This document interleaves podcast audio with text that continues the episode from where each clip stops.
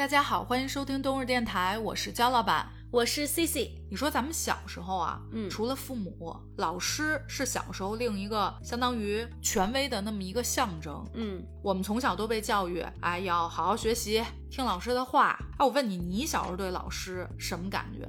良师益友，学海中的，我怎么心那么虚啊？学海中的领哎，路人。我跟你说，一看你就从小这品行一般，你就好好说，你真的对老师什么感觉，咱就什么感觉。有好有坏吧。嗯最近几年确实特别尊重，嗯挺钦佩老师的。嗯但是在小的时候，不知道是因为确实老师的素质没有现在的老师高，嗯还是说小的时候比较叛逆，嗯，就是有点逆反心理，别说一说就肯定是你不对。典型儿。没错，我呢小时候是属于好像对老师真的就是从小有一种敬畏的感觉，嗯嗯就老师说什么一定都有道理。我就是那确实也是，可能咱们这一代都是这么长大的，不像现在孩子比较有自己的想法。现在咱们也都是推崇老师，他一定有他对的地儿和错的地儿，嗯然后都是勇敢的可以说出来，而且人家现在老师也愿意嗯你指出我的接受孩子的一些个性呀，或者一些错想法，但是咱们那会儿就是属于一刀切，就是老师说什么必须对，必须怎么着？你还说老师不对，你还想挑战老师，那你就是一坏学生，那肯定是你的不对。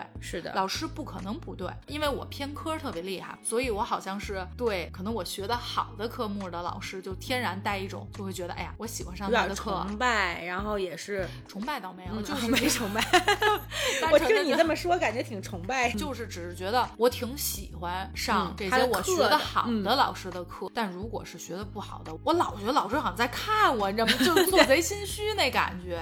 就我对老师的一个初印象，印象还挺深的一件事儿呢，嗯是在我幼儿园的时候。嗯就有一次，我估计是发烧，就这个场景已经是出现在医院里面了，嗯就老师直接把我抱到医院，然后带我去看病是。吗？是的，哦，巧不巧的呢，他跟我妈联系的时候啊，嗯我妈走错医院了。我那个幼儿园离儿童医院也嗯挺近的，下意识的觉得你是上儿童儿童医院了。然后我妈哦去了以后呢，刚好有一小孩儿就推到那个手术室了，我妈一通哭，就觉得好像这孩子可能进去了。进进去了，这是进医院了，是进号子里去了。进医院以后呢，我妈发现，哎，一问名儿不是。等我妈再赶到我去的这家医院的时候，嗯其实我已经基本上老师都带着我拿药，然后哦带我回幼儿园了。然后我妈就哭着，好，就恨不得我这已经都不行了这种。所以那时候我真的是能感觉到，好像老师像妈妈一样。嗯很温暖，对，尤其我都能想到幼儿园，就小朋友小小的、嗯在老师怀里那个感觉。我有一个印象，主要你妈还给走错了，对，然后我妈来的时候肯定关键时刻掉链子，痛哭流涕，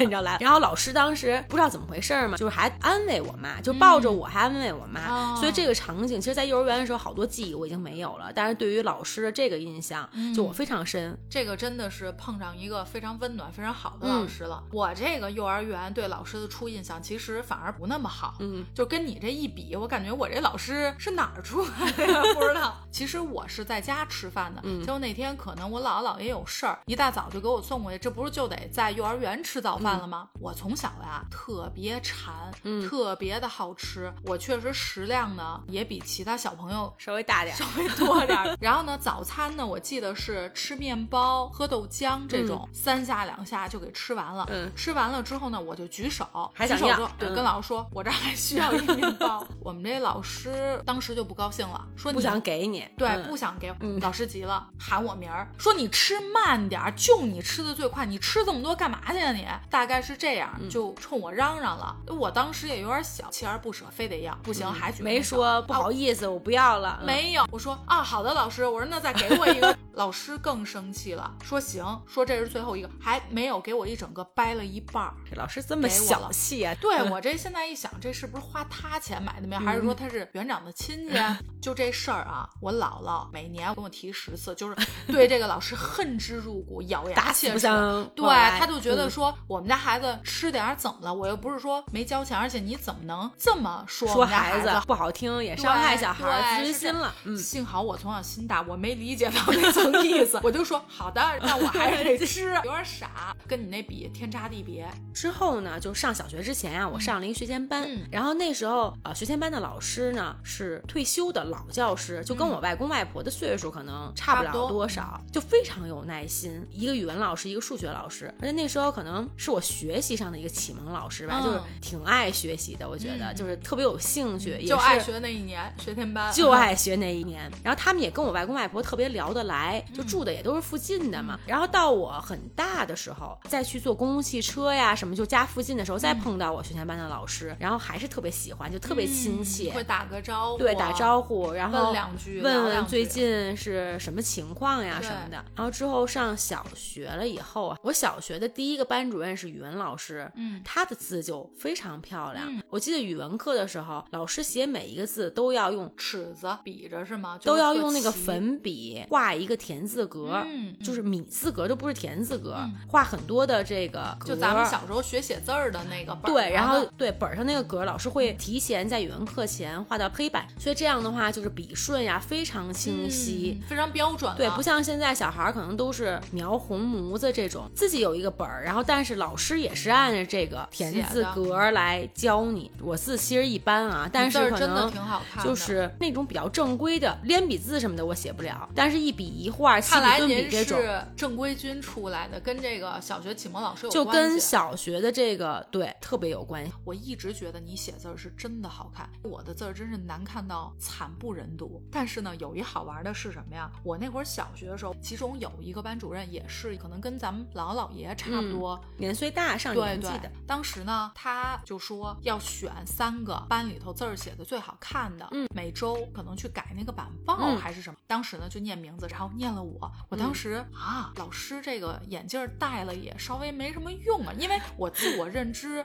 我确实小时候字儿还可以，嗯但是达不到说是全班啊。因为他选的另外两个同学，我真的是觉得字儿好看，嗯而且我觉得是特别好看。嗯，就是说我如果算好看的，那我跟人家中间可能差着一百个你，大概是这么个感觉。多的这种，嗯对，恨不得意外的惊喜，一下被老师赏识了。嗯完了，我就那是不是我这个认知有点问题？我可能还行。嗯我记得我们有一个班主任呀，他特别喜欢罚全班抄课文。嗯如果说今天默写或者说听写的时候，只要半数以上的人没有达到多少分儿，全班默写课文儿，比如说三遍、几遍，都，好几篇是经常会有什么一没罚什么就抄写的那个手，到最后感觉就是吃饭都有点发抖。有的时候老师这脾气一上来，我们不讲课，嗯今天这四十分钟这堂课就给我写，比如说三遍，全部给我罚抄课文或者默写课文，大家都开始写。通常是属于一节课完了，大家可能只写了一遍，或者说一遍还没完这情况。老师呢，当时是要求写完的，你就把这本儿给我拿上来。我基本上是属于一节课，我可能得写个三四遍，就比人家超出特别多。嗯，递上去，老师气就来了，说怎么每回你都比人快这么多呀？说我让你写这个课文，到底我的初心是什么？嗯是让你写本身吗？火上来了，太乱了，我这从小啊写字儿特别大，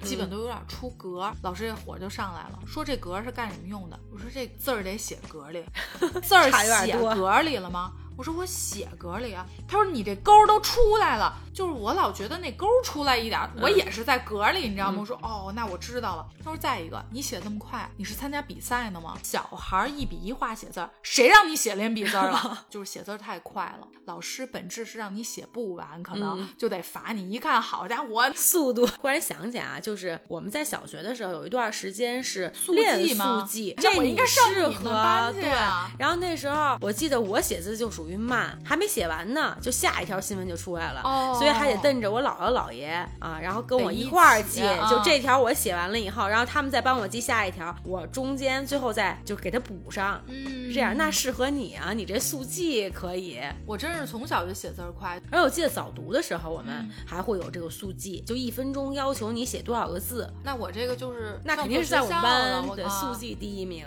我小学的时候还有一班主，哎，我发现我这小学没事儿干，清华班主任，还有一班主任。咱们那个年代，我觉得好像很普遍，多少肯定踹几脚呀，后脑勺来几下什么的。我们当时有一班主任，确实就是比较喜欢动手，因为你知道有的那个小男孩啊比较皮。当时呢，我们班有一男孩老挨打，每次只要我看老师有苗头要动手或者已经动手，我心里那个高兴，特喜欢这老师。我说这同学挨打，你还高兴？为什么呀？我这个是有原因的，因为这个男同学真的是他应该差不多是全年级最差了。就这当然是学习上的，关键是生活品行上面，我觉得他也是有点问题的。他没事儿干呀，就上我们学校抓虫子、蝉什么蜥蜴蛇，专门吓女同学，不是往你桌上放，就是往你头上放。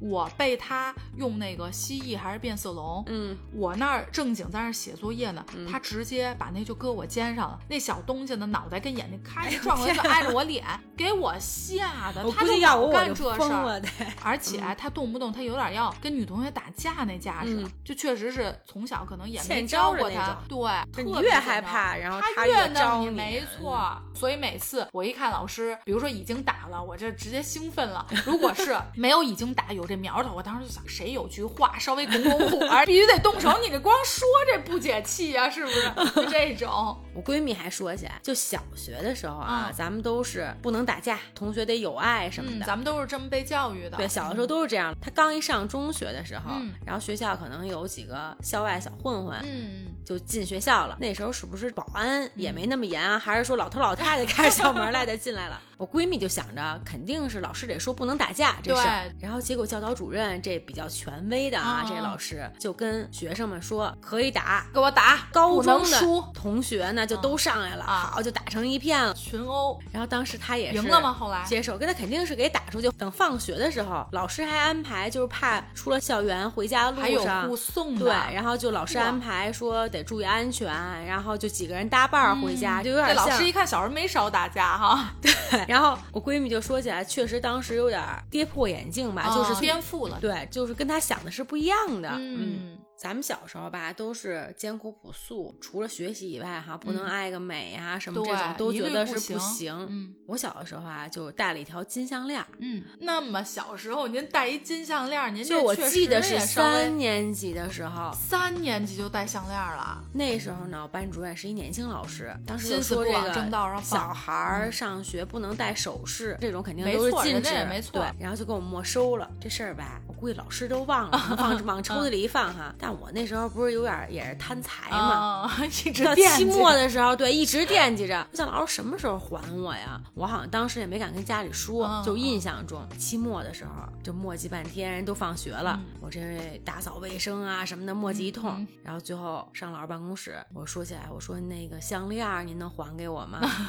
老师老师在这儿还等着呢。然后确实这条项链就是我当年跟老师要回来的哦，确实是带了这么多年，我。发现啊，嗯，咱这家长也是够怪的。三年级给这一孩子送一金项链，而且孩子带着上学去还不说。这样我姥姥肯定说了，一个是因为上学的问题，再一个是说孩子太小，他也觉得不是很安全。不合适，不光是这个，不知道是跟我妈妈他们是搞艺术的，这个可能有关系哈。记得我小的时候上学，就不是都需要穿校服的。那像冬天穿个小裙子呀，还挺洋气的感觉。老师不说你吗？倒没有，但是可能会有一些看法。我印象冬天的时候啊，就是这个抹润唇膏这事儿，初中的时候我觉得还挺正常的。小学的时候我总感觉这是一不好的事儿，就好像是化妆，其实润唇膏也没颜色。没错。然后巧不巧的呢，我放兜里。上操的时候掉出来，掉出来了，我就发现你老干这种事儿，怕什么来什么。然后当时我就特紧张，还不是我们班主任，女组长啊，这种就是在这儿来回溜达嘛，然后就把这捡起来了。哎呦，我当时，我现在都能想起来当时那个紧张程度，你知道吗？我怎么跟老师说什么的？老师说这是你的呀，我说是，我就先解释，还没等老师说呢，我说这因为嘴特别干，我妈妈早上给我放兜里的。但是确实老师当时也没说什么，就是说这上学反正最好不要用。这些东西。我发现一问题啊，您小时候啊，就属于学校越不让什么，越来什么，而且还老被老师抓着。关键是，你说你偷摸的，不是您老是顶风作案，挑战权威，这最早的这个意识可以。而且你是属于那种蔫儿的挑战，就你又怕，但实际你的行为呢，老师觉得这孩子就是跟我刚，他就是故意的，就那感觉。但我小时候还是属于整体特乖的那种，就是校训怎么说怎么说，怎么要求就怎么做。我确实是那种。我小学时候那会儿就有英语课，上英语课第一天，我们的英语老师给我们全班每一个人都赐了英文名。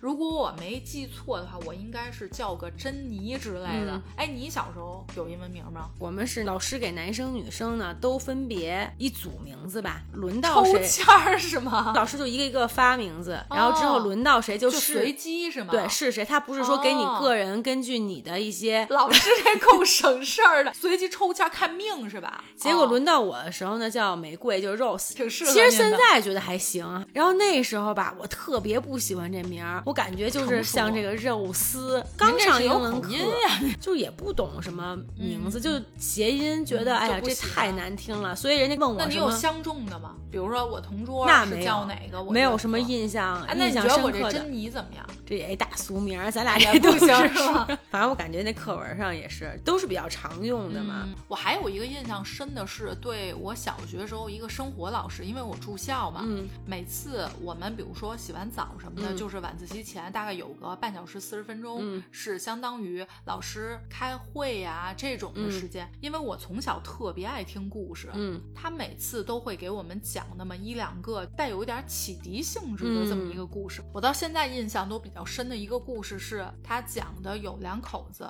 去野外，相当于是冒险那种感觉，开的吉普车什么的，结果呢就碰上了狮子、老虎之类的野兽。嗯，人家是可以很久不吃饭的，因为我看那猎物的，我就等着。这俩等于一直在车里头，车也没油了。嗯，你也不敢跑出去啊，你跑出去它就该吃你了。那水呀什么的都给吃完了，就两个人奄奄一息吧，大概这情况。那外头这个还等着呢，等着要吃你肉呢。结果当时呢，那个丈夫就跟妻子说：“你以后好好生活呀什么的。”说。咱们这俩只能走一个，那感觉他们要吃饱了，肯定就走了，要不然他一直守着你什么的。当时他就开门就出去了，嗯，就这么一个故事，就带出来，比如说家庭责任感呀、爱呀、守护呀那个感觉。然后每次他都会有这种故事。首先一我特爱听故事，再一个就是我那个老师讲故事是属于真的特别吸引你，不是说特别深的那么一个道理。所以这个老师我印象是非常深的。后来上初中以后啊，也比较多了科目。没错，我记得那时候生物课我印象特别深，得解剖。嗯，对对对，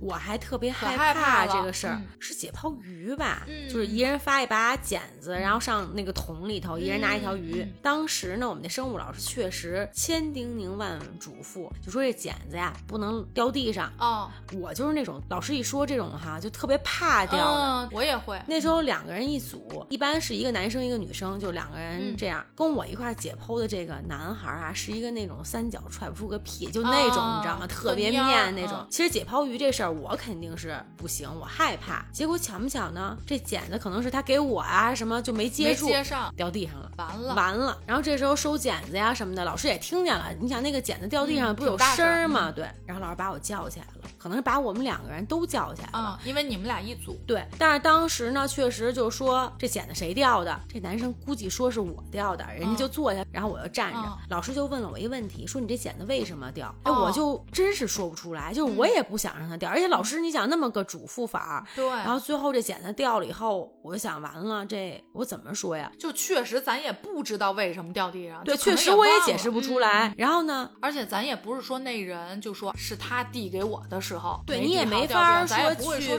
解释，对对对。然后而且老师越是一遍一遍的问你，越越不敢说，就害怕了。就老师当时就特别凶，我记得就说班里那时候一个班四十个学生嘛，就说你看现在可能大概可能还有十分钟要下课，然后每一个人呢，就你都耽误的人人家的时间，人家的时间，那这样的话你就耽误四百分钟哦。就这课后来真的是到下课铃响，我当时就特别盼着下课，后面真没上课，真没上课，然后一直到下课铃，他就让你站着，就一直让我站着，让你说为什么是吧？对，就讲为什么，然后也没有什么，就也不说别的，就一直在问这个问题，全班都等着你，全班都在等着，这节课就过去了，这太有阴影了。这样我当时就对生物课我也不喜欢这个老师，到现在都是，我都印象挺深的。就那个老师后来讲什么课，你知道，我都有点听不进去，就有点排斥。肯定。我还赶上一个类似的事儿啊，那时候历史作业呢，就是有几道小的问答题在这课后，然后有时候就忘了，因为科目太多了嘛，就是一两句就能写完哈，我就在补这个。那时候呢是课代表会检查上一节课就是写没写作业这个事儿，然后一上课就补完了嘛，然后一上课老师就问说今天有没有没写历史作业的呀？课代表可能就说哈，说其中可能有我，就也挺诚实的。然后关键他说了一句，我说历史作业不用写，完了事儿大，这不是瞎说吗？确实，我到今天，哎，我发现啊，你就老赶上那个特别不怎么样的同学，然后老师把我叫起来，就问我为什么历史作业不用写。你也确实没说过这话，我确实，我到今天都没说过。但是老师是不是就信了这课代表了？对，是的。其实我觉得，因为老师也是人，他会很容易带有比如班长说什么，对，班长或者课代表，即便这孩子瞎说话呢，他也觉得信。对，就觉得反正确实也没必要，对吧？你要没说过，人课代表也不会说捏造一个。我感觉课代表嫉妒你的美貌。那这么一下我就释怀了这事儿，但是当时呢，确实是老师问了我这问题，又给叫起来了，叫起来了，站着。然后我当时确实我就直接说了，我说我没说过。然后老师说那那人家干嘛？人家干嘛说你说过呀？就说为什么？你给我讲讲原因。当时这个老师其实讲课啊特别有意思，他是那种也是返聘的老老师，就特别有知识，我还挺爱听的。但是你想是一男老师，一老头儿，他这么问我吧，答不上来了。然后老师一说，我就开始哭了，这眼泪就下来了。你想觉得特别委屈，也有可能确实有同学说过，就是可能我课代表可能听错了还是怎么着，反正就是一个误会。然后老师开始讲课，我整整站了一节课就没坐下，然后听也听不进，完全没听进去。中午饭我记得我都没吃，一肚子委屈已经特委屈，对，就恨不得这学我下午课都不想上。就这事儿也就不了了之了。老师后来也没有说，也没有说什么，就我也没有去解释。然后老师到时候下课，我觉得可能要不是因为我站着哭了一节课啊，这老老师得下课找我上前头问问到底什么原因。但是看我这个情况，可能也就对，然后也就算了。这两件事儿真的是，哎呀，我觉得对我的这个心理阴影面积还挺大的。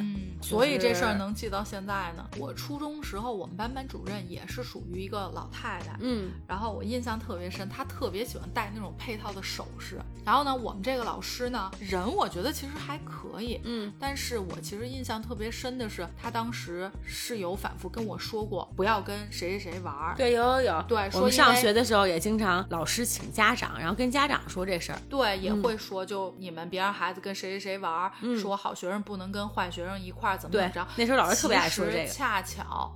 他说的这个同学就是我特别好的朋友，而且一直到现在我们关系都挺好的。我们初中呢没换过班主任，一直就是这班主任。我记得还有一回是这事儿还算是挺大的，我们班有两个女同学说是买啤酒喝，我们那会儿都住宿呀，晚自习什么的老师还看，不知道怎么着就变成好像六七个女同学，好像是不是每人得喝一会儿？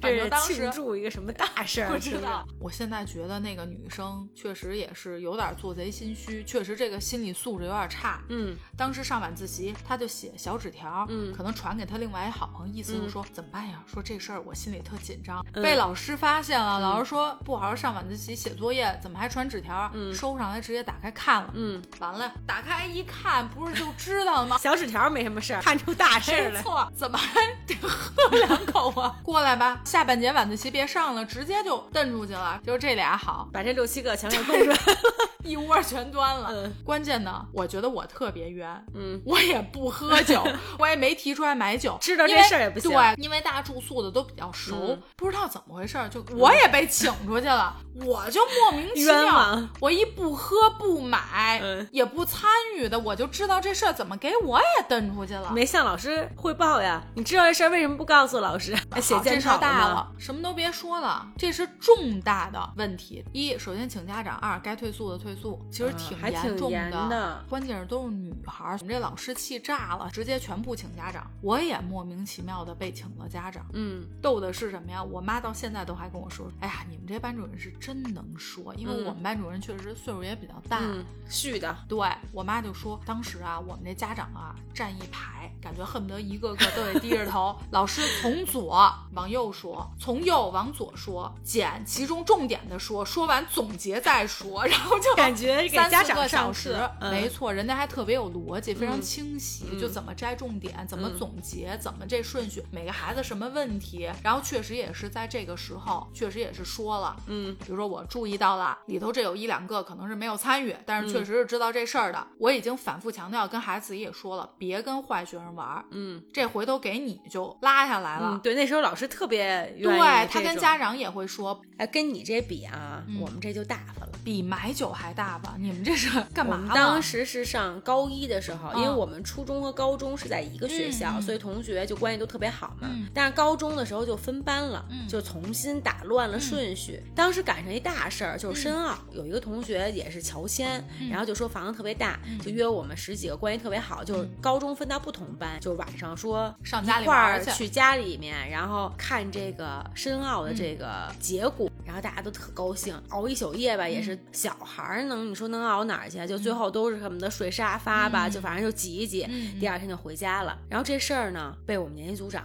班主任知道了。嗯。那这事儿大了，你想有男生有女班主，任怎么知道的呀？也传纸条来的。其他班的同学有知道的，哦可能就是也没想事儿有多大，然后就告诉班主任、年级组长了。你想，就有男孩儿有女孩儿啊什么的，嗯然后家长还都知道。那你想，我们出去住肯定是经过家长同意的，就觉得说孩子也不行，怎么家长也不行？对，然后就是一下就闹得好像挺严重的，嗯就开年级会，然后把家长请去了，然后之后呢，反正特别严肃的批评，就是全校好像都通报这个事儿。当时特别不能理解，就觉得老师这么多事儿啊，嗯什么我们都关系特别好，嗯。再加上家长也都知道，有的同学是家长专门开车送到这个同学家，嗯。就这么一情况，说我明天再来接你们，因为那时候可能有点时差，就是嗯。得夜里头、对对。凌晨呀、什么的，然后是这个这申奥结果嘛，就只有我和另一个男生在我这个班主任就是年级组长的班里头。那时候可能我班主任对男生有偏爱，我成那典型了。就觉得你一个写检查，然后各种，对对啊。对，我们老师好像有一个午睡的习惯，就嗯中午的时候是有一个躺椅。给那螺丝卸了。那当时老师也是问我这事儿怎么来龙去脉，我是那种打死也不说的，就是、嗯有点固执。对，就你跟我说，我可能就是我承认我确实错了，嗯就可能越不说话吧，老师越越来气。气对嗯，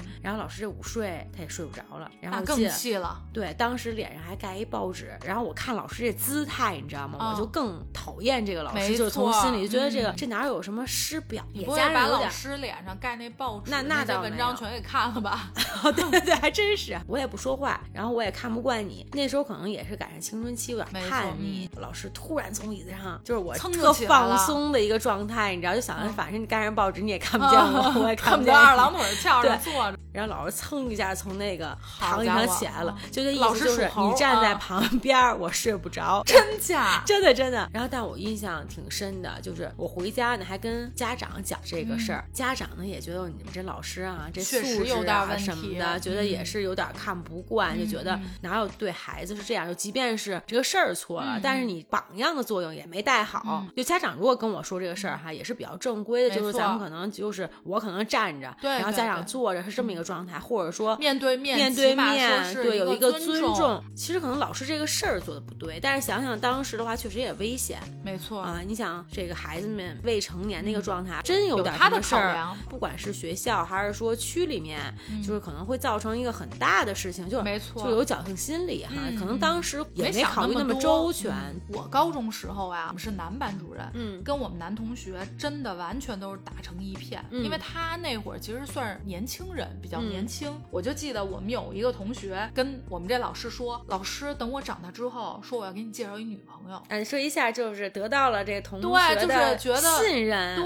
他说我得给你介绍一个我认识最漂亮的、最好的女朋友，就特别喜欢这个老师。对对嗯就我大学的时候，这些嗯老师都是真的是特别多干货的。嗯有的些是外聘的老师，都是风趣幽默。就嗯我中学的时候，有时候有一些科目吧，自己不喜欢，然后也是就成绩也非常一般，你知道。嗯但是大学的时候就非常有兴趣，嗯啊想起一些课，想起一些老师啊，我还挺想再回到大学课堂去听一节日语课。，哦那非常好了，你现在都这么觉得真真的是这样。嗯。可正因为我中学的时候有一些基础，嗯。所以我大学的时候其实很轻松，然后成绩确实也都是比较挺好的嗯。啊。然后，但是我大学的时候我有一个处分，嗯就有一次上课的时候，嗯哈，就是也是坐在后排，也是副课这种。然后我同学呢，非得教我打扑克牌，我确实不怎么会打，说实话，就不是那种平时特爱玩什么的。然后，但他们也不是打什么吧，就说你不会凑凑一手这意思，你就真同意了。我同意了，我说行。那得了，你这是态度问题了，不尊重老师。讲课的老师呢，倒是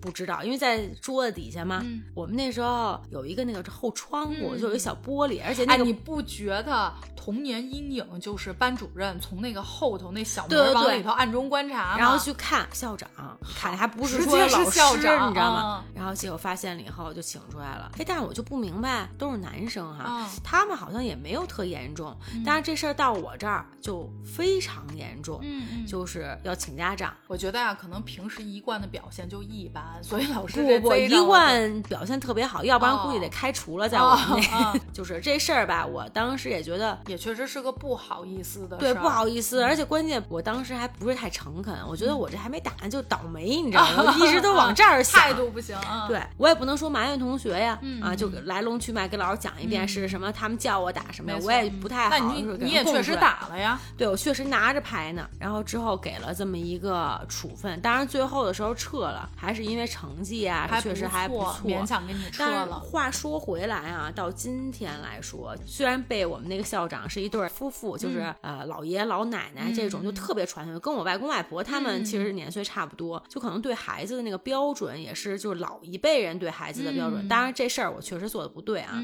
但是想想他们那时候不管是从办学上，然后还是说就是外聘老师啊什么的，我我还觉得我大学的时候确实对我帮助也是挺大的。所以一直到现在对大学的老师，对我也非常肯定，对非常肯定，欣赏，对吧？然后也是很尊敬吧。嗯，我研究生的时候，我们有一门课的老师也是属于那种特别认真，嗯，并且其实也是非常有学识的，嗯，跟你对大学老师那印象一样。但是呢，我们这老师上课声特别小，并且语速非常的慢。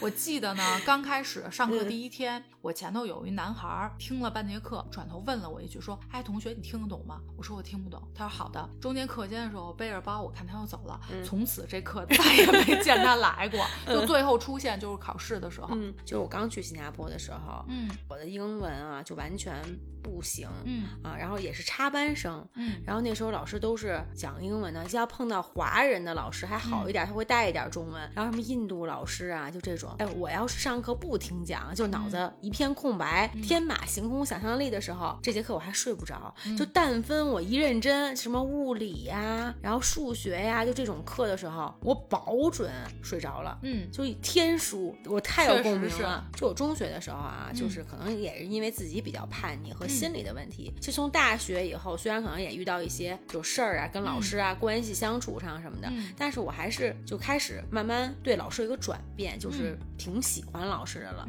然后到新加坡以后呢，我觉得他跟我之前接触在国内的老师又是都完全不一样的。就印象特别深的是有一个会计老师，她非常漂亮，嗯，特别爱打扮，就是。做那个假睫毛，然后他就像那个芭比娃娃一样，然后他做了以后上课先给我们讲，哎，你看，就给你眨眨眼睛，说这个好看吗？我做了这个，然后那时候我们就就女孩嘛，也爱美，然后都特别好奇，就是怎么弄上去的呀什么的，就这样。然后那个老师呢，除了上课条理非常清晰，嗯，因为会计这种嘛，然后讲的特别明白，然后我们也喜欢会计课。然后另外的话，就是他也会讲他的一些背景身世。他说他是小的时候被父母遗弃的，然后在孤儿院。里住过，然后之后他养父母对他非常非常好。然后那时候第一是身边，可能现在我觉得我身边好像都比较少，对对比较少。然后另外在那个时候呢，我想的是应该是一个自卑，但那个老师是非常乐观，就是他的那种眼睛里的有光是能感染你的。我觉得真的在国外很多人都是收养孩子，所以他们的那种教育真的是把收养的孩子当自己的孩子对，然后他也会给他鼓励，给他信心，对他。自己也不会觉得，他也不觉得什么。然后我记得当时老师讲的时候，我们都很吃惊，不光是我嘛，就同学也都很吃惊啊。说这个他讲出来以后，他觉得没有什么呀。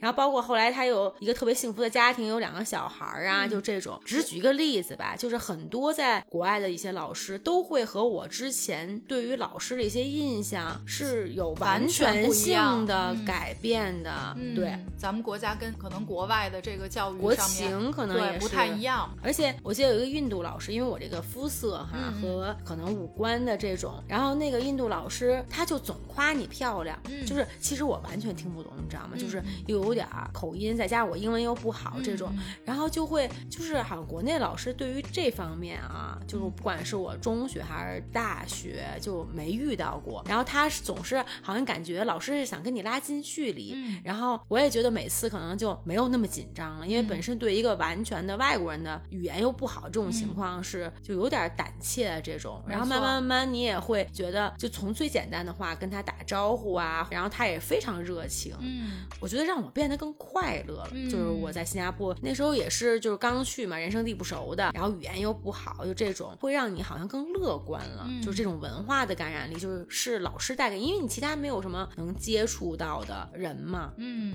真的就是改观，是的，我当然也不是说咱们国内的老师怎么样，而是说就是风格，我觉得差很多，不一样的，没错，对，而且跟年代可能也会有一点关系，对，嗯，咱们现在慢慢，比如说身边有朋友也确实是有在公立学校或者是私立学校做老师这么一个情况，比如说我有一个朋友教初中的，说我看着我们班这帮小崽子，就想到咱们以前的时候，嗯，那真是你这些小伎俩，老师门清一清二楚，因为我也是从那个年龄过来的，没错。还有就是，我记得他跟我说过，说咱们有时候以前上课不是有那情况，上着上着，突然间，比如说监考也好什么，老师就面无表情出去了，嗯，你可能心里开始紧张一想，完了，老师这是发现什么东西了，还是回去又拿一什么东西过来要干嘛？就其实稍微有点波澜，心里就开始想了，走神了。然后他跟我说，别好奇，别问，问就是着急上厕所，这么可爱。刚巧呢，我后面第一份工作其实是在学校里面，就是大学里面去做一些事务性的工作，跟老师打交道的机会也比较多。有一些老师他并不是传统可能教书的这种老师，像企业管理的课程呢，他之前可能是办过企业，然后也是一些企业家，把自己这些实践的知识再传授给下一代，然后教孩子们。有一个翁老师，嗯，后面很多年跟很多学生关系都非常好，嗯，据说是年轻的时候也是那种风流风流倜傥，然后艺术要什么有什么，对，然后也是在八零年代万人迷的那个，对，然后还是也是开跑车呀，就这种的，非常成功也对，而且也是成功的非常早的这种。然后老师非常儒雅，我记得，因为新加坡经常是下大雨，然后他呢，因为岁数大了，然后腿脚不是特别利索这种。然后那天下雨呢，就我们俩约好了，他是把他要印的这个教材给我，我再拿到印刷厂。然后之后他几度给我打电话说，好像啊今天天气不太好，说可能我要再跟你约时间这种。我说没关系，不着急呢，就是因为还有很长一段时间嘛。他老师呢就冒着雨。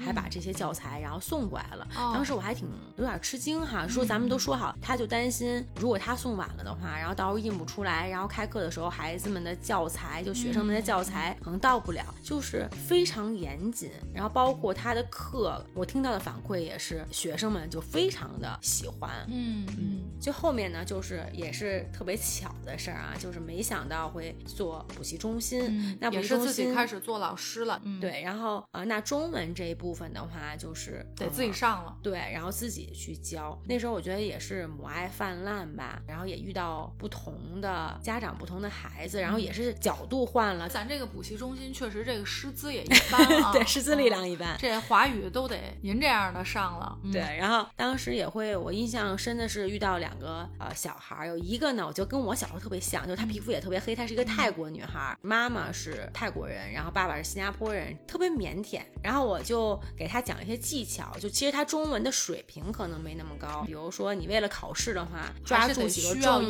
点，嗯，对。然后之后成绩就从可能特别差，然后就非常好。他也是非常喜欢。他妈妈本身泰国人，会说中文，但是完全看不了这种。因为小女孩是有点害羞，所以她是也不说，但是你能感觉就是相互之间那种默契吧，就他非常愿意让我教他。补习中也会要比较特别的孩子，就是确实智商上可能跟正常的孩子比还是差一点儿这种。然后我觉得家长都会有想放弃的这个意思，因为可能在正常的学校里面，然后老师觉得他应该跟其他孩子不一样，要到特殊的学校。然后但他在补习中心的时候，只有我会去，真的是认真的去听他去讲他的一些，不能说天马行空吧，就想一些什么宇宙呀，然后完全是他的一些想法。对，然后我好喜欢呀。对，不管他对还是不对吧，我觉得是一个慢慢的过程。没错，就是他会对我信任，他愿意来，但是最后可能确实也是一些其他的原因吧。然后他父母也觉得学校老师都说他是有有问题的孩子，然后就不想在他身上再多有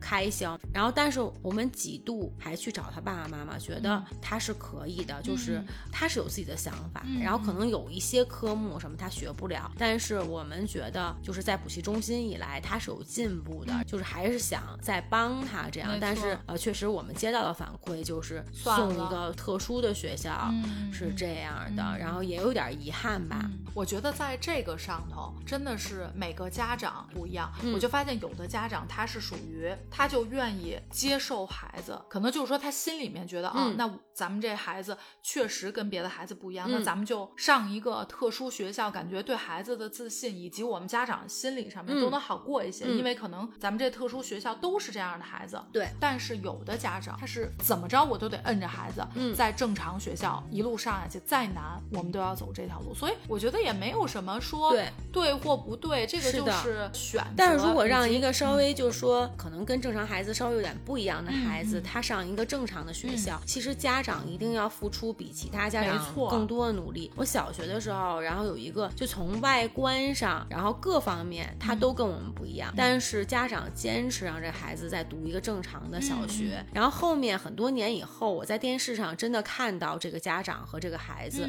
他是也是钢琴就非常就他耳朵非常对对对对对。然后后面不能说成为钢琴家吧，但是一定是说好像是调琴师，就他耳朵非常灵。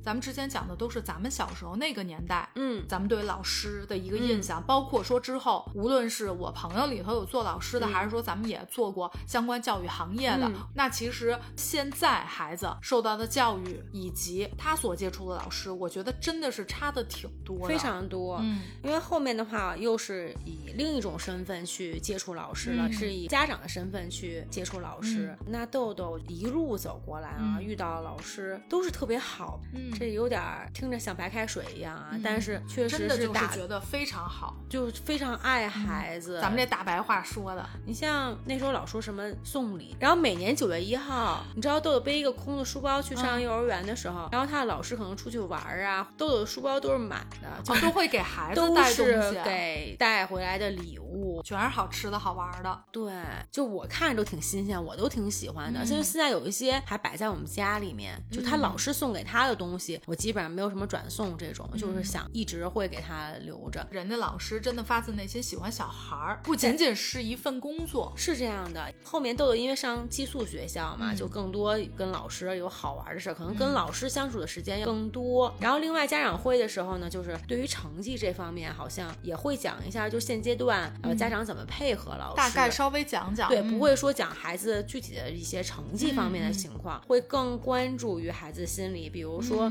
现在十岁或者说十一岁这样，他们会有一些什么样的身体变化，什么样的心理变化，然后在学习上会出现什么问题？就老师都是从这个心理方面去开这个家长会，所以我觉得每次去开家长会的话，我觉得家长压力也没那么大，然后孩子其实也对，而且反而是家长也会有一个干货，就是你对这个年龄就也特别想愿意听老师这些分享。我觉得也是让家长对这个年龄的孩子以及自己的孩子有一个更深刻的认识和了解。比如说现在的孩子跟咱们以前又不一样了，可能比如说偏早熟，而且人家的想法更多，可能想得更深，或者是可能现在孩子的行为习惯呀产生的一些变化，咱们应该怎么样去对是的辅助老师一起对这个孩子，起码咱们是说学习成绩先不说，健康快乐的成长，对吧？对，心理特别重要。他关注的点是不一样，不太一样。而且像豆豆现在的老师是数学老师，就是他也会上一些公开课哈。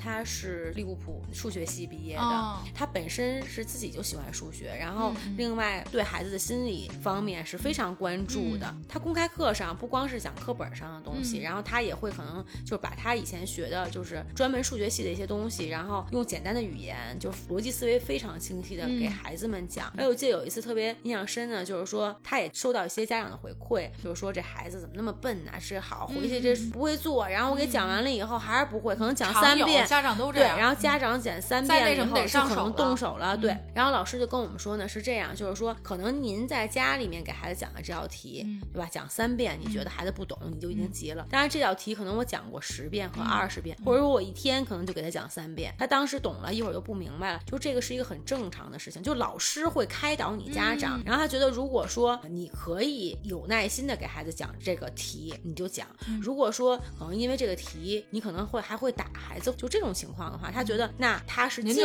对禁止你在家里面去给他讲，就是你拿回来就让我来回来我会给他们讲。而且我听豆豆说，就有一些可能在某一科可能会吃力的一些孩子哈，只要是有时间，然后老师就会抽时间去给专门去给他。真好哎，这老师。对我这个小时候，我觉得我就需要一个这样数学老师。我感觉我应该就是属于那种讲十遍二十遍可能还不懂的，就没开窍。对我从小最讨厌，嗯，无论是老师还是同学还是家长跟我说的一句话就是举一反三，嗯，这是一个题型，你就往上套就行了。就你完全不知道从哪儿套一个东一个西，这哪儿是一题型啊？我就属于真的教不懂的那种。就现在说起来啊，就是没有教不会的孩子，只有不会叫老师。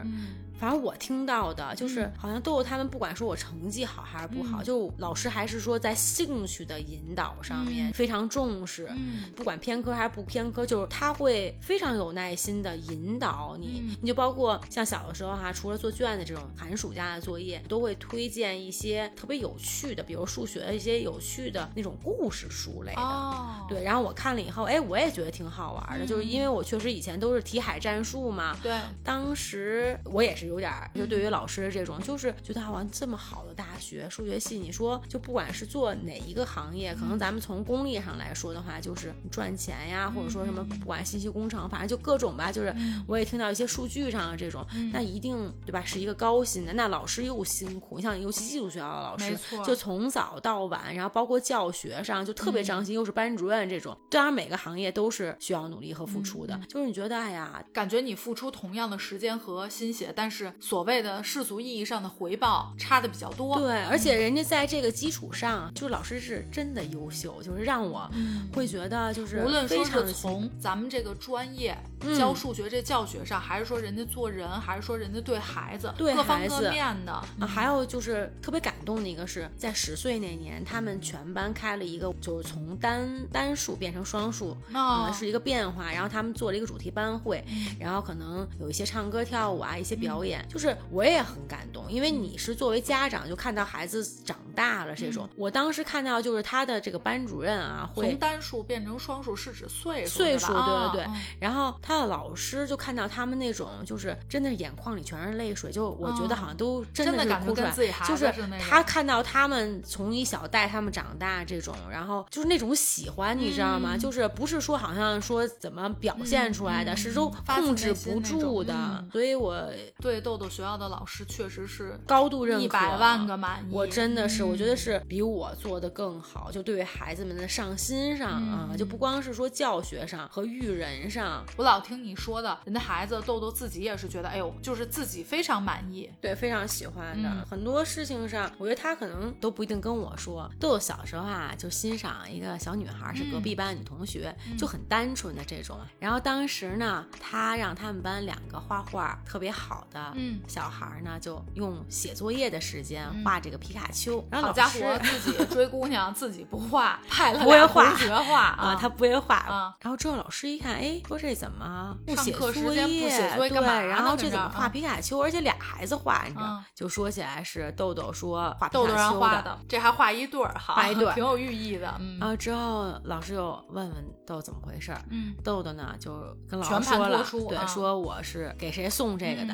然后当时老师并没有批评他，然后老师就说：“你欣赏他什么呀？”可能豆豆说一些就他眼里的好。然后呢，老师就说是这样：如果说你欣赏他，你要有你的闪光点，让他也欣赏你。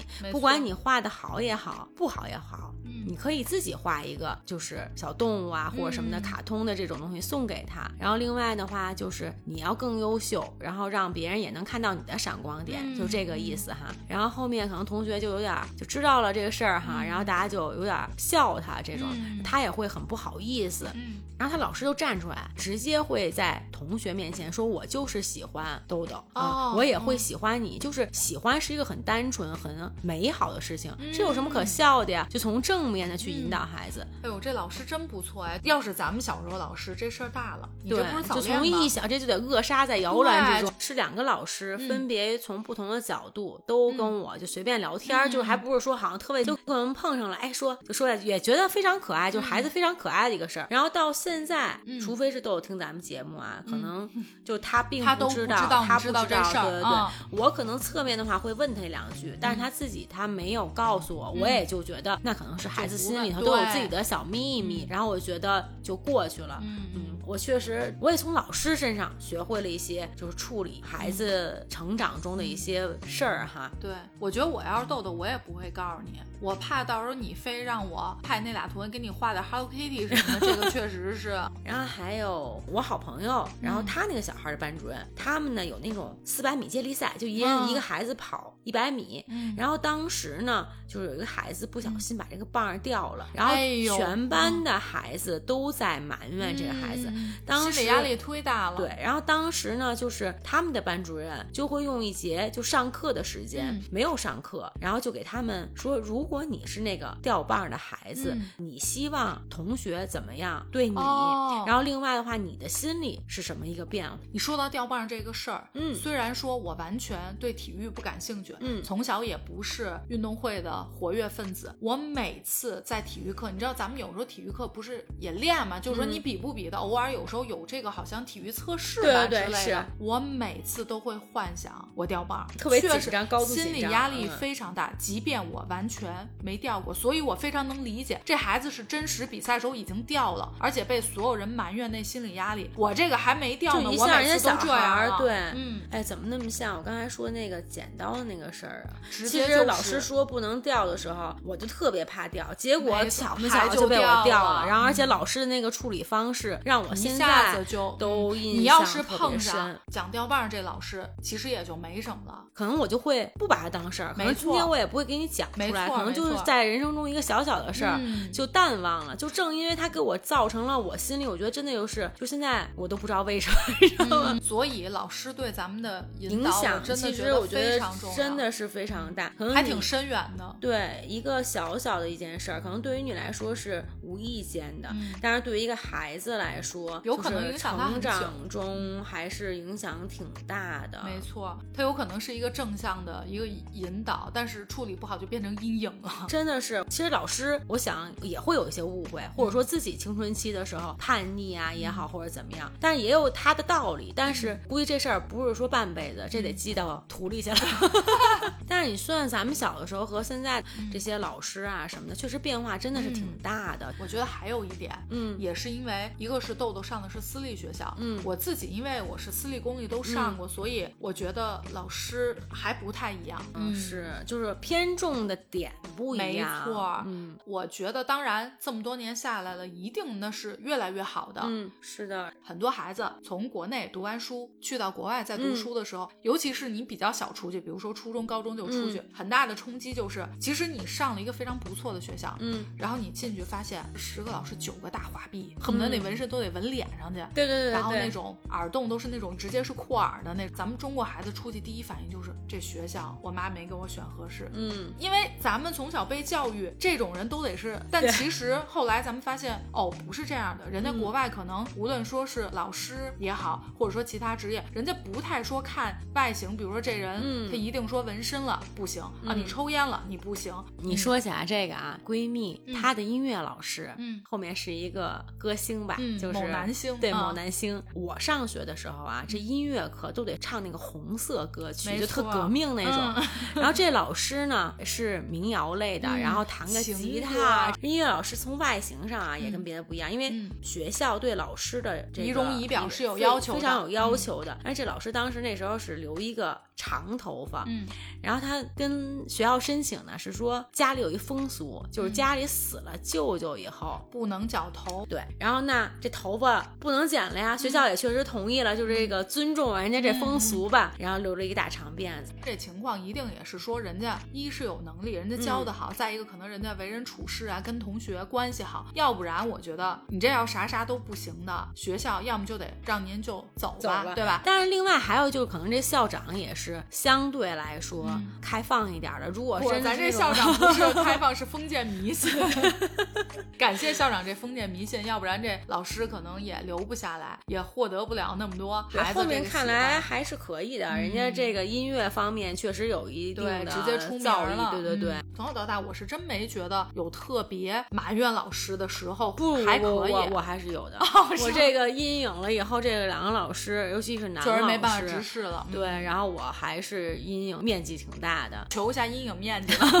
大部分吧，就当时的话，可能对老师也会有一些自己的心里的一些想法。嗯，但是现在想起来，就又成熟长大了以后，不同的身份哈，然后去看待这个事儿的话，觉得还是确实都挺好的。老师，咱们之前聊了这么多，咱们关于对老师的一些记忆，过几天也是要九月十号教师节了。嗯，在这儿咱们也是祝愿所有的老师们教师节快乐，也谢谢所有的老师，嗯，对咱们的一些付出，真的是发自内心的感谢。没错。今天的时间到这儿也差不多了，感谢大家收听本期的动物电台，我是焦老板，我是 C C，咱们下期见，拜拜。